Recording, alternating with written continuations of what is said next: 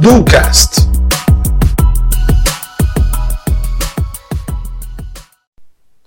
Olá, tudo bem? Seja muito bem-vinda e muito bem-vindo ao 16º episódio do nosso canal.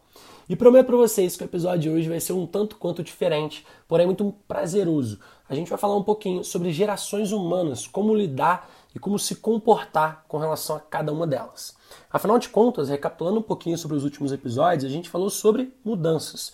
E como os hábitos sempre mudam, se definiu então um padrão de mudança a partir de gerações como forma de detectar como as pessoas interpretam o mundo. E por isso que a gente vai falar hoje sobre comportamentos a partir de gerações humanas e como lidar com elas, ok? Para iniciar, queria só detalhar para vocês quais seriam as cinco gerações que a gente vai trabalhar aqui hoje.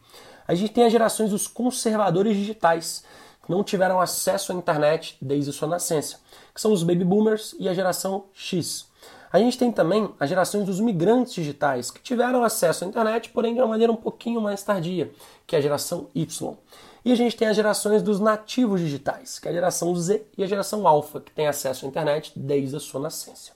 Então, detalhando sobre cada uma delas e começando sobre, nesse caso sobre a geração dos baby boomers, a gente tem uma geração que nasceu entre 1946 e 1960, onde a palavra de ordem é a palavra força. Afinal de contas, eles nasceram pós-período guerra, então eles prezam por estabilidade. Instabilidade é algo que eles não gostam no dia a dia. Estabilidade é muito mais favorável. Então eles prezam muito mais por cenários de um concurso público do que necessariamente o empreendedorismo como um todo, ok? O risco não é algo que chama a atenção. Afinal de contas, o contato tardio com a internet resulta em uma relação sempre baseada em descoberta. Tchau ambiente analógico o domínio da tecnologia não é tão comum assim, sem generalizações, obviamente. A palavra contato conecta eles à ideia de que vai ter sempre algum contato humano ou algum número de telefone que vai poder ajudá-lo em algum momento. Isso é natural, por isso que o contato visível é sempre interessante.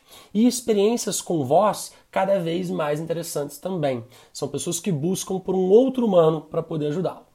Quando a gente chega na geração X, de 1960 a 1980, a gente já tem uma geração que gosta de se sentir representada, como por exemplo em novelas, onde você vê uma pessoa sendo representada e você segue aquele link de vida como um todo com aquele personagem.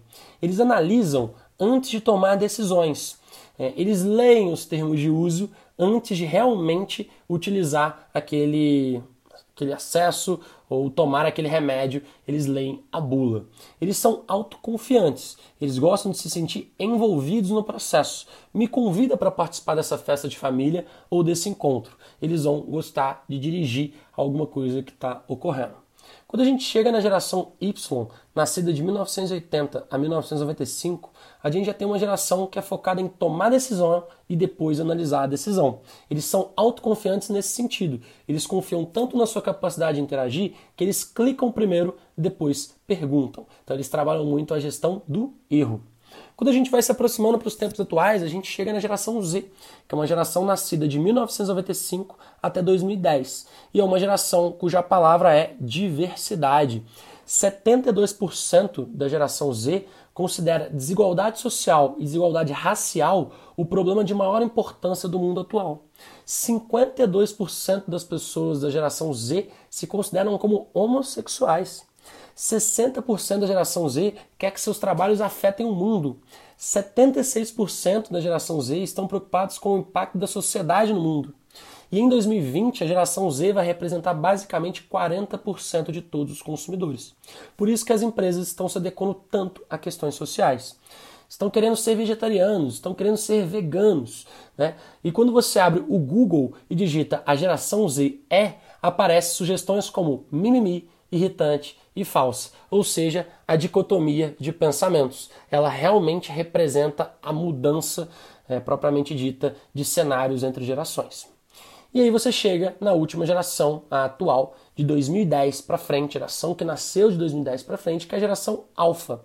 É a primeira geração do século 21. Ela é imersa na tecnologia desde o seu nascimento. São tech experts e preferem iPods a cachorros. São autodidatas e exigentes e sabem o que querem e gostam de ter controle de escolha. São impacientes e, na maioria das vezes, não sabem esperar. O mais importante sobre todos esses pontos que eu trouxe em relação a cada uma das gerações, pessoal, não é necessariamente você se enquadrar em uma delas e excluir as restantes.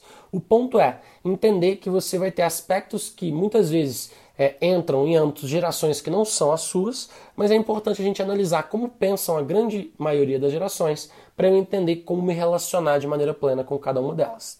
Gerações não é sobre rótulos, é sobre entender pessoas. A minha geração sempre vai querer ser escutada, então a do outro também. Para finalizar, plano de ação e bora executar. Bora executar?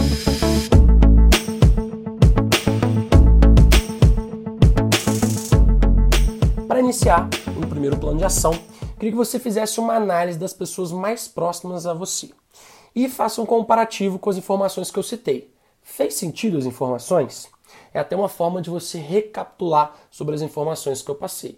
Esse é um episódio que eu acho interessante que vocês anotem detalhes sobre o que eu estou dizendo, porque realmente é um episódio mais técnico. Segundo plano de ação, liste quais erros você geralmente comete ao lidar com gerações diferentes e como, obviamente, trabalhar uma mudança em cima desses erros. E o terceiro e último plano de ação, escolha duas pessoas de gerações diferentes à sua para testar essas mudanças de comportamento sua em relação a ela. Depois, analise o resultado e perceba se melhorou ou piorou esse relacionamento.